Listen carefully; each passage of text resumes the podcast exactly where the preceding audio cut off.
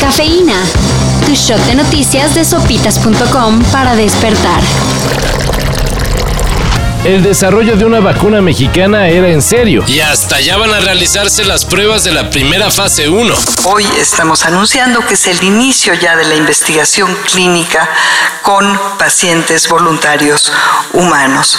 Según la titular del CONACIT, la vacuna azteca contra el COVID-19 Patria Tendrá un costo que será hasta 855% menor que la más cara del mercado. Lo cual suena imposible. Pero habrá que ver si es cierto. Por cierto, van a necesitarse voluntarios para las pruebas, así que estén atentos. Impuesto a plataformas streaming. Entrega obligatoria de datos personales y biométricos de usuarios de telefonía móvil. Y hasta la integración de las Fuerzas Armadas al Consejo de Ciencia y Tecnología. El progreso de un buen hacker consiste en tres etapas. Supervivencia, vida social y entretenimiento. Lo que nunca imaginé es que la etapa de supervivencia tuviera que ser tan literal.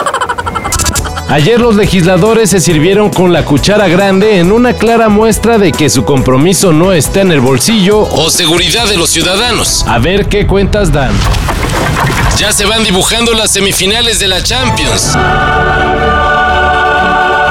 El Porto con todo y el Tecatito Corona quedó eliminado ante el Chelsea, mientras que el Paris Saint-Germain quedó como el principal favorito al título, luego de dejar fuera al campeón Bayern Múnich. Hoy se definen las llaves con los partidos Real Madrid contra Liverpool y Borussia Dortmund contra Manchester City.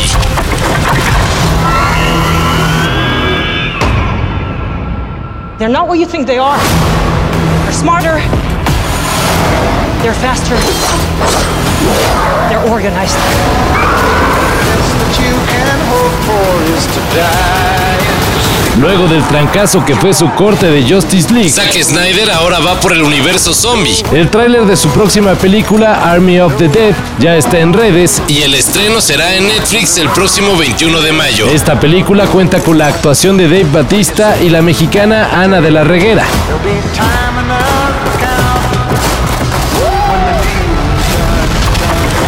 Secretario presidente Lorenzo Córdoba, por favor es aprobado como viene en el proyecto por seis votos a favor, cinco votos en contra. Pues ya supimos lo que pasó con Salgado Macedonio y su candidatura.